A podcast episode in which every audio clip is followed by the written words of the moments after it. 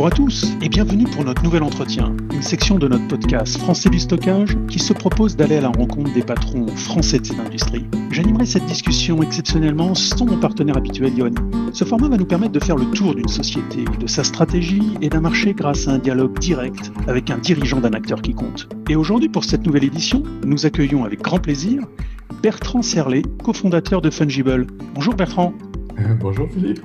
Peux-tu nous, présenter euh, Fungible et l'origine du projet euh, Je suis assez certain que, qu'on va dire que nos auditeurs euh, francophones français connaissent pas très très bien Fungible et, j'ai vu notamment que vous aviez fait en cumulé de grosses levées de fonds.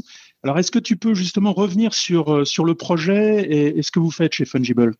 Oui, oui. Alors, euh, peut-être que je peux commencer par parler un peu de mon parcours, euh, parce que bien sûr, j'ai commencé euh, en, France et quand j'étais en France, j'étais à l'INRIA et j'étudiais les, les, VLSI, les, circuits intégrés. C'était dans ce domaine qui était ma thèse. Et après avoir fini la thèse, je suis allé aux États-Unis et là, j'ai travaillé pendant quatre ans à Xerox PARC avec euh, quelqu'un qui s'appelle euh, Pradip Sindhu, euh, qui est le cofondateur de Fungible. donc, nous avons travaillé ensemble à Xerox Park et puis après, nous avons chacun suivi notre chemin. je suis allé dans un startup qui s'appelait Next, qui a été acquis par Apple, et je suis resté aux alentours de plus de 20 ans avec dans, le voisinage de Steve Jobs. Et pendant ce temps-là, euh, Pradip a fondé une compagnie qui s'appelait euh, Juniper, euh, qui, s'appelle toujours Juniper d'ailleurs. et donc nous nous sommes un peu perdus de vue. Et puis nous, quand j'ai quitté Apple, j'ai fondé un startup de storage qui s'appelait Obser. Et après ce, ce, ce, startup Obser, je, me suis demandé qu'est-ce que je qu'est-ce que je fais maintenant? J'ai été dans le domaine du cloud pendant quelques temps et ça, ça, m'intéresse de rester dans le, dans le cloud. Et je suis tombé euh, sur euh, Pradip, nous fréquentons les mêmes cafés, et Pradip était encore à Juniper et avait beaucoup d'idées sur comment changer de façon profonde le cloud. Et de cette discussion a résulté Fungible. Donc, en, 2015, nous avons euh, euh, incorporé euh, Fungible et nous avons démarré le projet. Très bien. Alors ça, c'est un origine. Comment tu as retrouvé justement ton, ton, ancien, on va dire, collègue ou, partenaire et, si on revient donc maintenant au début de l'aventure, ou à l'aventure actuelle, hein, qui en tout cas a subi depuis six ans de fort développement, euh, je, comprends que Fungible, donc design, si je peux utiliser ce terme-là, et, développe ses propres processeurs, ce qu'on appelle les, les, DPU. Alors justement, je voulais que tu détailles un petit peu qu'est-ce que qu'est-ce que c'est un DPU, quel est le rôle au sein du data center, et puis quelle est justement la, vision que vous développez pour les euh, pour les data centers de demain? Voilà. Et, quand euh, Pradip et moi nous sommes rencontrés à nouveau, euh, Pradip avait euh, des idées assez précises sur ce qui allait devenir le, DPU. On ne l'appelait pas DPU à l'époque, euh, mais fondamentalement, c'est tirer profit du silicium, des avancées du silicium, parce que le, silicium a progressé de façon incroyable au cours des, des, 30 dernières années. quand on, Pradip et moi avions commencé à Xerox Park. Et euh, quand on regarde euh, dans les data centers les, processeurs programmables, il y a le CPU, bien sûr, et le GPU. Et euh, le CPU est un processeur qui est tout à fait général. Le GPU est bien sûr spécialisé pour faire des maths, euh, donc de la, de, la linéaire pour les AI ou pour le, le graphique, mais il n'y avait pas de processeur spécialisé pour processer beaucoup de données, des, streams of data. Et donc, dans le, la, pensée, euh, dans les idées qu'avait euh, Pradip, et, que nous, avons euh, poussé ensemble, il s'agissait d'adresser ce, domaine des, data, donc beaucoup de données qui circulent euh, ce qui est bien sûr un domaine euh, qui peut être vu comme étant euh, un, petit domaine, mais en fait pas du tout, parce que c'est tout le networking qui consiste à avoir des, streams of data, des, flux de data, et aussi tout le storage et tout l'analytique.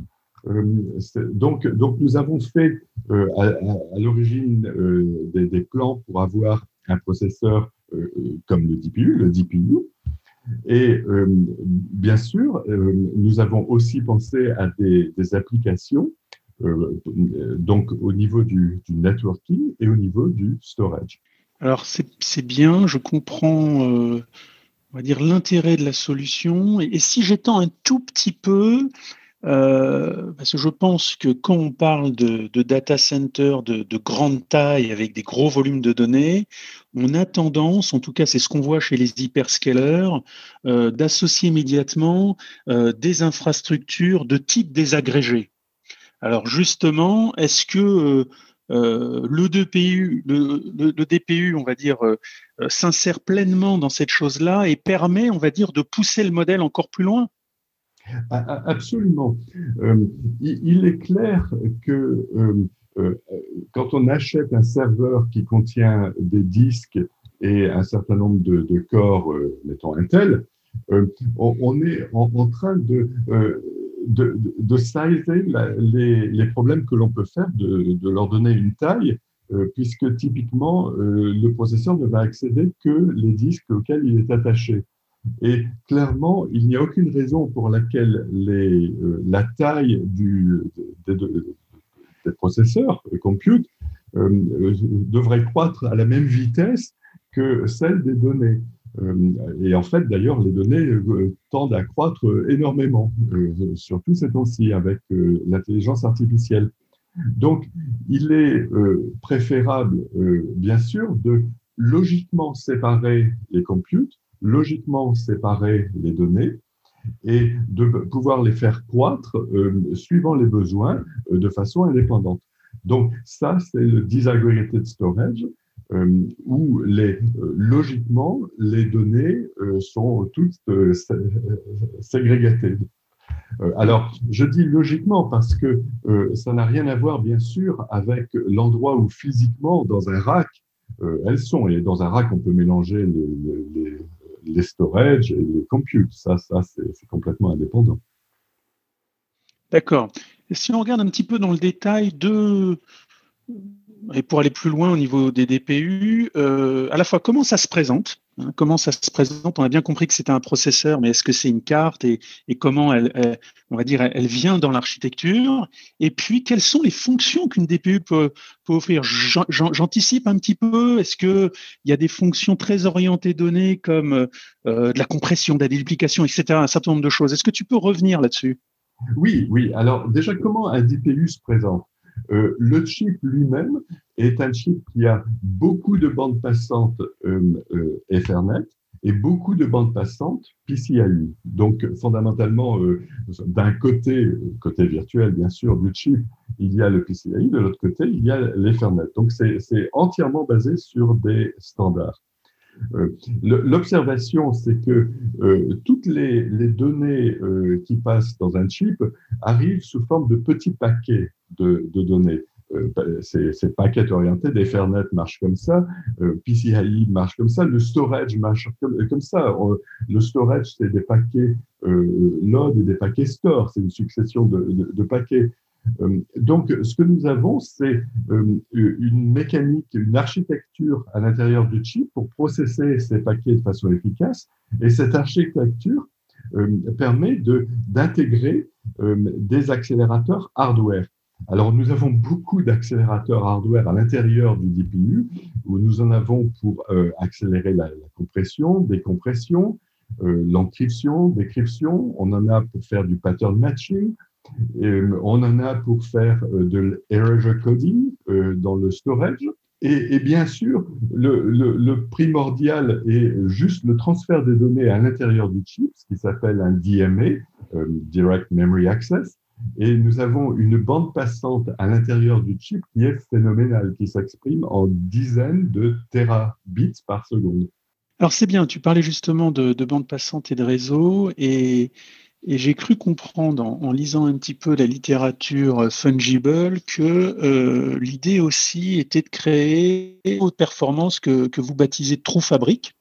Alors justement, est-ce que tu peux revenir là-dessus, nous dire un peu comment ça marche, pourquoi on a besoin d'une telle approche pour le, futur des data centers? Et euh, de façon très, euh, euh, on va dire, schématique pour nos auditeurs qui sont peut-être amateurs de stockage comme moi, on, a l'impression que c'est un, un SAN de, toute dernière génération qui est capable de faire, entre autres, du NVMe over Fabric sur Ethernet, mais qui est bien plus complexe que ça. Oui, euh, alors le euh, True Fabric, c'est un protocole qui est euh, basé au-dessus des, de, l'infrastructure standard. C'est un protocole qui, peut être vu comme un overlay, un networking overlay, qui se met en place lorsque on a un DPU de chaque côté.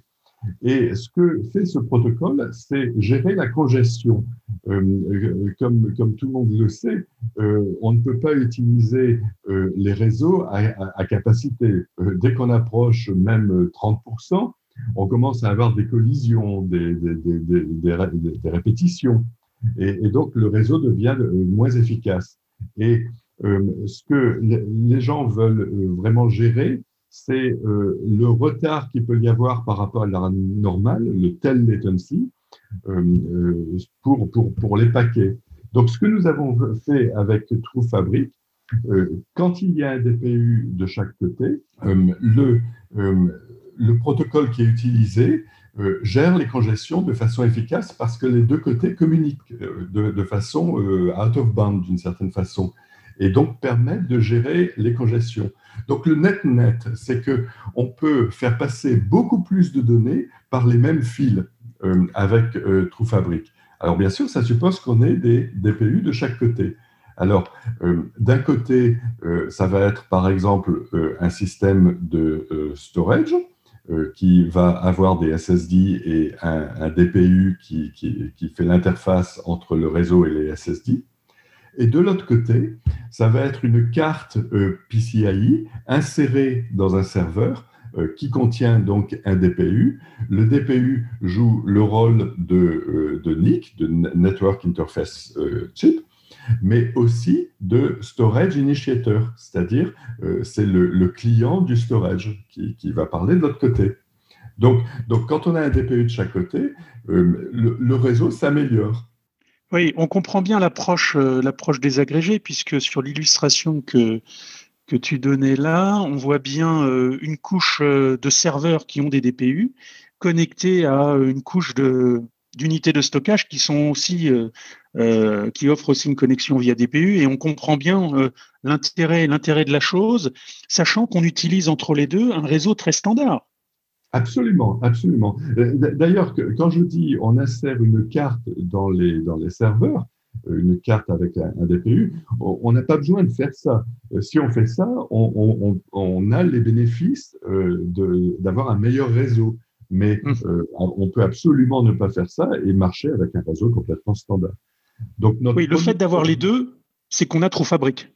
Voilà, et, et, TrueFabric joue aussi à l'intérieur du stockage parce que euh, quand on a euh, de la réplication, par exemple avec les rageurs coding, euh, les données sont réparties physiquement pour, la sécurité, bien sûr, entre plusieurs systèmes de, de, storage. Et donc, ces systèmes communiquent entre eux. Et donc, là aussi, on peut utiliser TrueFabric pour notre avantage.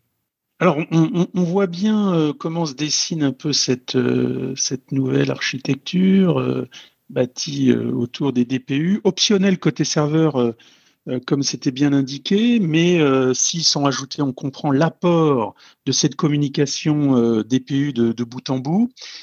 J'imagine qu'il y, qu'il y, a plusieurs use cases, justement, et j'ai vu que Fungible avait sorti donc une première offre qui constitue, on va dire, un, premier use case ou en tout cas une validation, qui est une solution orientée stockage avec le produit, je crois, FS 1600. Alors, est-ce que quel, est ce produit-là et comment il s'inscrit dans cette stratégie? Parce que j'imagine que c'est surtout une validation du modèle qui, prouve que, que ça fonctionne bien. Euh, oui, c'est une validation, mais euh, c'est aussi un produit euh, qui, qui, je pense, est extraordinaire. c'est, d'après ce que nous savons, le système de stockage le plus rapide au monde pour, pour, ce form factor. conceptuellement, c'est un produit très simple. il y a des SSD et il y a un GPU. Euh, dans, dans, FS 700, il y a en fait deux euh, DPU, mais ça, c'est un détail. Et, euh, donc, il y a très peu de choses autour.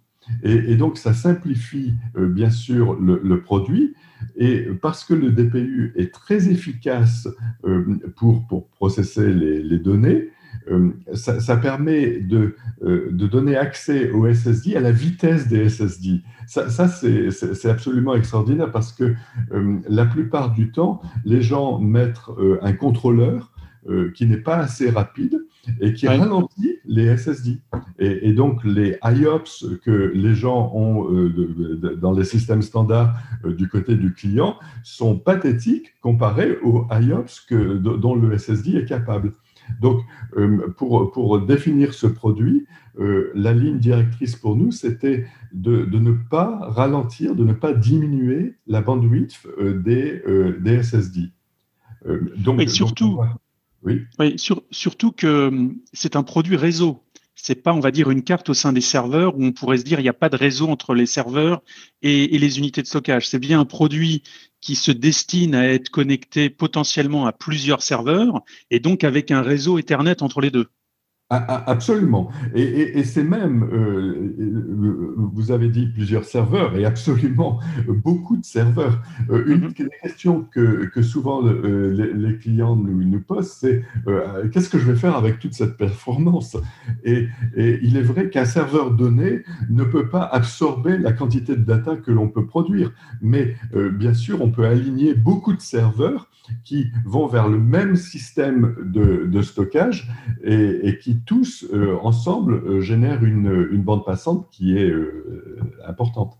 Alors, si on revient à la stratégie justement hein, qu'il y a à ce produit-là, donc tout à l'heure je parlais de validation, mais c'est plutôt dire une première itération produit qui se trouve être un, produit de stockage. J'imagine qu'il va en avoir donc plusieurs autres, plusieurs générations, mais aussi peut-être d'autres natures de produits. Alors, quelle est la, stratégie produit de Fungible d'ailleurs? Ce que nous voulons faire, bien sûr, c'est euh, utiliser la puissance intrinsèque du DPI et l'utiliser dans différents domaines. Donc, le, premier produit est un, euh, produit de, stockage. nous avons maintenant annoncé une carte euh, qui est une carte PCI qui s'insère dans un serveur PCI, c'est une carte standard, euh, qui contient un DPU. Et donc, le DPU peut servir pour le stockage et euh, évidemment aussi pour le networking. ce qu'il faut voir, c'est que les, les, chiffres que nous utilisons et que nous avons entendus à plusieurs endroits, c'est que la proportion de, du trafic euh, qui est du, trafic stockage dans un serveur est de l'ordre de 70% ou 80%.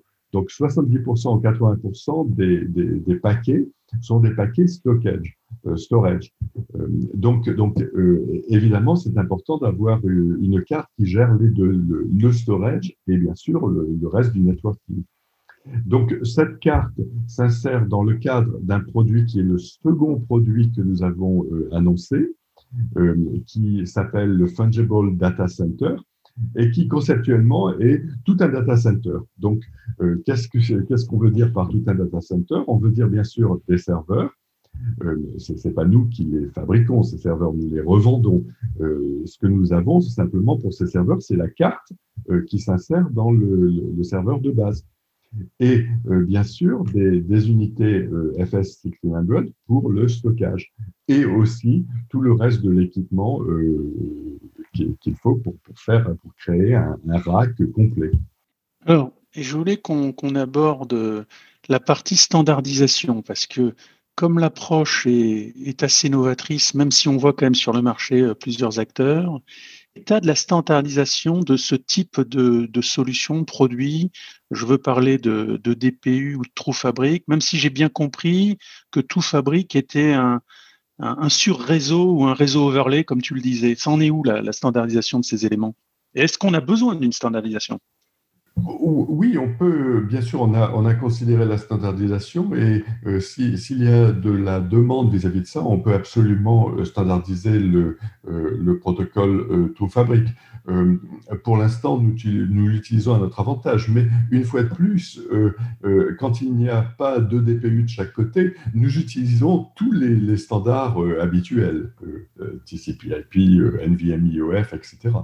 Oui, donc ça veut dire qu'effectivement, c'est très standard là-dessus, puisque si le, le schéma est, je ne vais pas dire bancal ou incomplet, mais s'il n'y en a que d'un côté, euh, on tombe sur ce qu'on connaît déjà, et le fait d'en avoir un peu partout apporte une valeur supplémentaire. D'accord?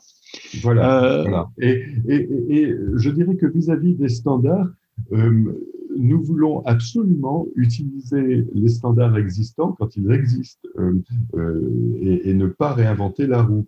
Euh, là où nous faisons quelque chose de différent, c'est quand on apporte de la valeur. par exemple, pour le, le software, nous ne demandons absolument aucun changement dans les applications. Par exemple, un serveur standard Linux ou Windows euh, euh, donc Linux offre un driver NVMe euh, par défaut. donc tous les, tous les serveurs Linux marchent avec notre système de storage. Il n'y a pas besoin d'ajouter même pas un driver.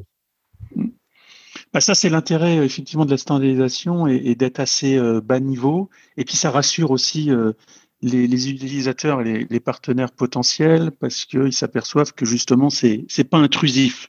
Alors, je voulais qu'on en aille encore un peu plus loin et qu'on parle peut-être euh, un peu de marché ou de concurrence, puisque euh,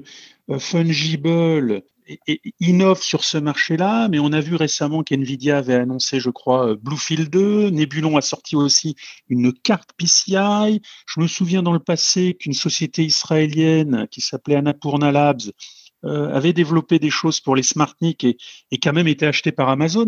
On entend parler aussi de computational storage.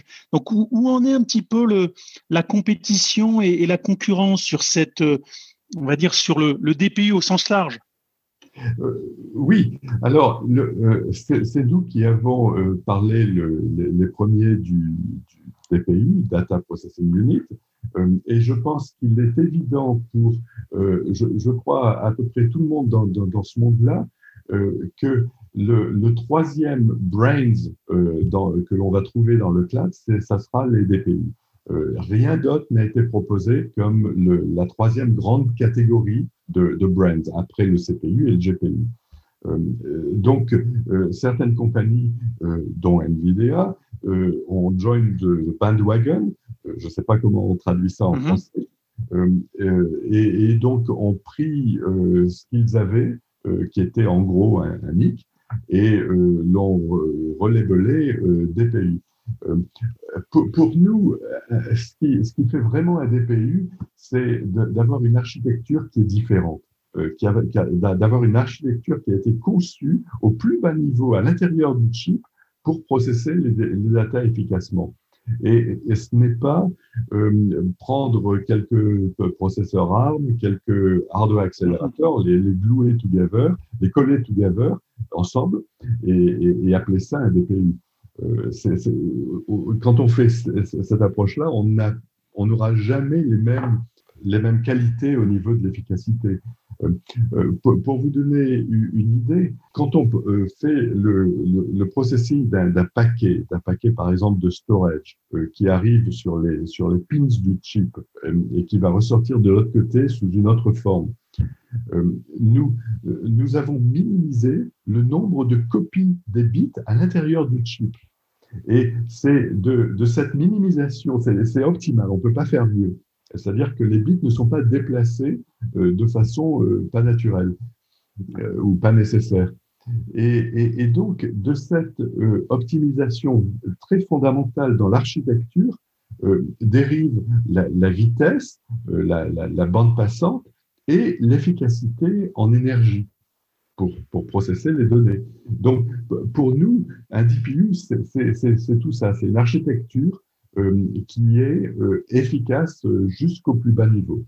Oui, on comprend bien que euh, que c'est euh, votre savoir-faire avec un design propre pour apporter euh, pas mal de valeur et de fonctions, contrairement peut-être à, certaines choses qu'on voit sur le marché qui sont du repackaging, de la nouvelle intégration de choses pour adresser une tendance sur le marché qui sont capables de détecter aussi, hein, une belle opportunité, mais qui n'ont auxquelles ils n'ont pas une réponse immédiate. Voilà, voilà. Et, et, et, donc, euh, je pense que tout le monde sent euh, très bien le besoin euh, du, mm du, DPU et ils font avec ce qu'ils ont. On ne peut pas les, mettre pour ça. ceux qui ont été, je pense, en avant, c'est bien sûr Amazon. Amazon ayant tellement de, de, de, clients, tellement de serveurs, tellement d'argent dépensé sous forme de, corps Intel, que bien sûr, ils ont été obligés d'optimiser et c'est pour ça qu'ils ont acheté voilà quelques années Annapurna. Euh, mhm. Annapurna est euh, généralement dans le même genre d'idée que, que, ce qu'on fait, euh, mais il y a, euh, je dirais, un ordre de grandeur dans la réalisation côté de l'efficacité. Alors, on a vu aussi que, que vous étiez chez Fungible ambitieux avec des, volontés d'adresser le marché de façon assez rapide, même si la société, on, a vu aussi, existe depuis 2015.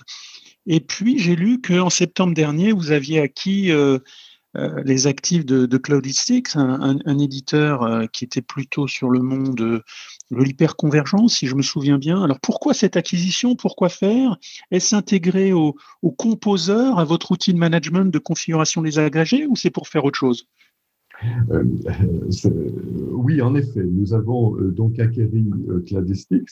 Nous avons en fait rencontré l'équipe de Cladistics, ça fait, maintenant deux ans, un peu plus de deux ans même, et nous, nous avons réalisé que nous avions la même vision. cette vision, c'est un, un, data center donc moderne, fait avec des composants modernes, qui est désagrégé. Donc d'un côté, il y a les computes, de l'autre côté, euh, il y a le, storage. Et, ce que ça, ça permet, c'est de virtualiser et de, créer des, data centers virtuels à l'intérieur du data center physique. Et, donc ça, ça permet d'avoir plusieurs tenants, euh, donc plusieurs euh, clients. c'est ce qui est important, par exemple, quand on veut hoster plusieurs, plusieurs compagnies. Et chaque client, chaque tenant euh, pense avoir un, data center complet avec le stockage et, les serveurs. Euh, mais ça peut être changé, euh, la configuration, de façon très dynamique. Donc, on peut, si un client a besoin de plus de serveurs, on peut prendre les, serveurs inutilisés dans un client et les mettre dans l'autre client. Pour chaque client voit un data center complet euh, complètement isolé sur le plan de la sécurité, au niveau par exemple du networking et, du storage. Et le, plus important de tout ça, c'est que euh, cette virtualisation est faite sans avoir un coût en performance, parce que la virtualisation se fait par le DPU, bien sûr. Euh, quand un serveur communique au DPU, le DPU virtualise le storage et le networking. Et donc, euh, ce que ça, ça, permet, c'est euh, d'avoir la, même vitesse euh, qu'un data center natif, mais qui, en fait, a une, un étage de virtualisation. Alors, cette virtualisation donne une très grande agilité et flexibilité à, à, à, celui qui manage tout le data center physique, puisque on peut réallouer les mm-hmm. serveurs, le storage, suivant les besoins. On comprend que les, on les tenants, euh, les tenantes là sont complètement étanches. Tu parlais d'isolation, et on comprend aussi qu'on est capable à la fois de, puisque c'est un peu à la mode, mais la mode veut bien dire qu'il y a une demande, euh, cet aspect de composition, décomposition, recomposition, hein, des infrastructures qui, euh, à la volée, à la demande, peuvent être constituées pour un besoin peut-être de courte durée, mais en tout cas qui est un besoin euh, immédiat. Absolument, absolument. Et, quand par exemple on veut euh, rajouter des, serveurs, c'est une opération que l'on fait avec l'user interface, avec l'application que, l'on a, qui est une application web. Et, donc, c'est une opération qui se réalise, que, que l'on fait que l'on décrit en secondes, et qui se réalise en minutes, parce qu'il faut rebooter les serveurs quand même entre deux. Euh, donc ça prend quelques minutes. Euh, mais ça, c'est à comparer à euh, commander les serveurs, avoir le camion qui va les livrer, l'installation, tout ça, ce qui s'exprime en semaines. Donc c'est quelques minutes comparé à quelques semaines. C'est bien sûr une bien plus grande agilité, et, ça a intéressé d'ores et déjà euh, un certain nombre de gens. Donc, euh, nous sommes en, nous avons euh, fini le, produit, voilà, voilà maintenant un peu plus d'une semaine. Et donc, nous allons avoir des, des proof of concept et puis aussi sous peu. Très bien. Donc, on, voit bien la, stratégie, comment, euh, on va dire, l'offre se combine et effectivement cette, cette convergence de vision.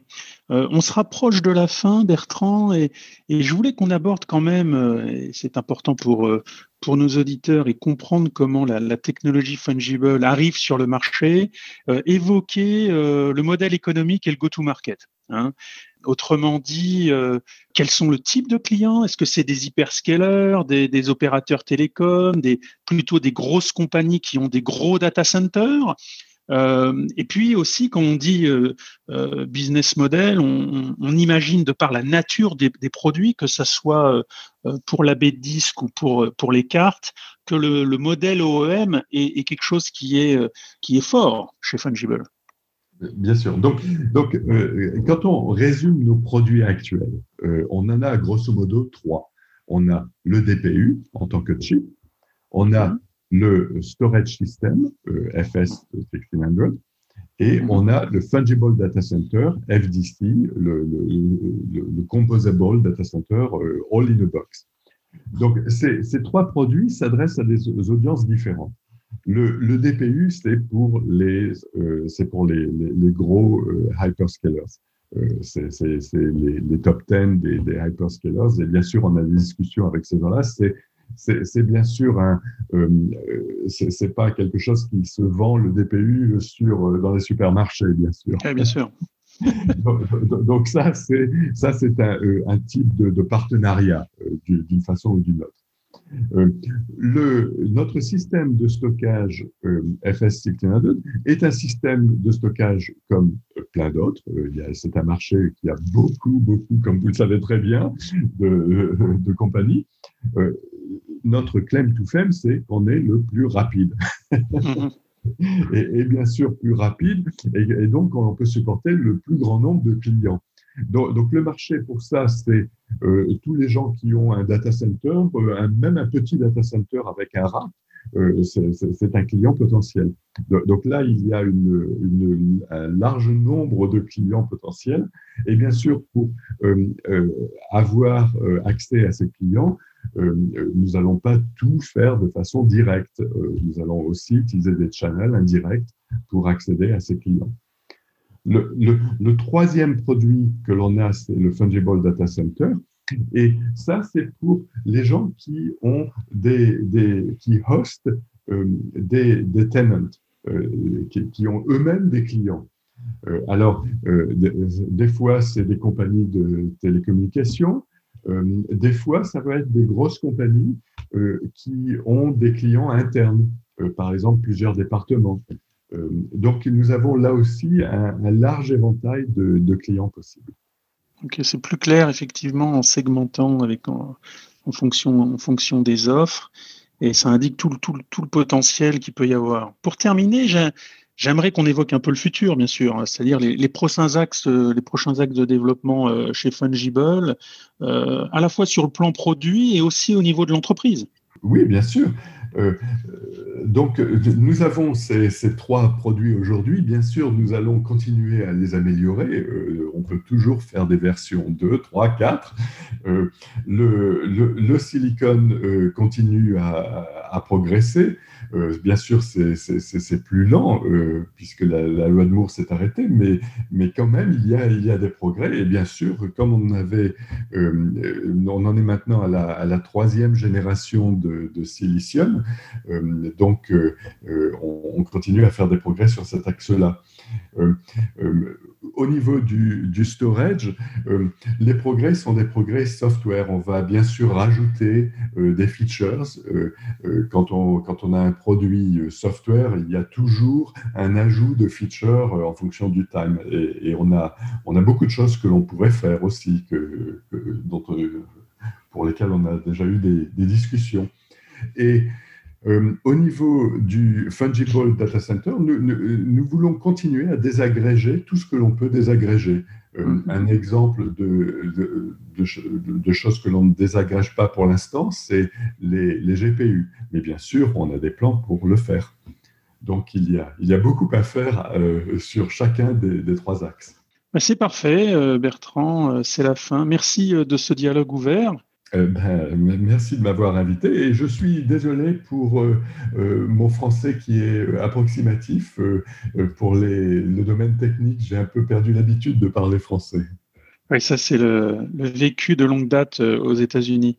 Pas de souci, Bertrand. Nous allons suivre de près Fungible sur les prochains mois, car ce que tu nous as partagé est, on va dire, alléchant, en tout cas attirant, et nous intéresse fortement. Et quant à nous, nous vous donnons rendez-vous comme chaque semaine pour nos podcasts thématiques, nos discussions avec Johan lors des Let's Talk et nos entretiens, tous disponibles sur vos services de podcast préférés. Merci à tous et au plaisir de vous retrouver très prochainement.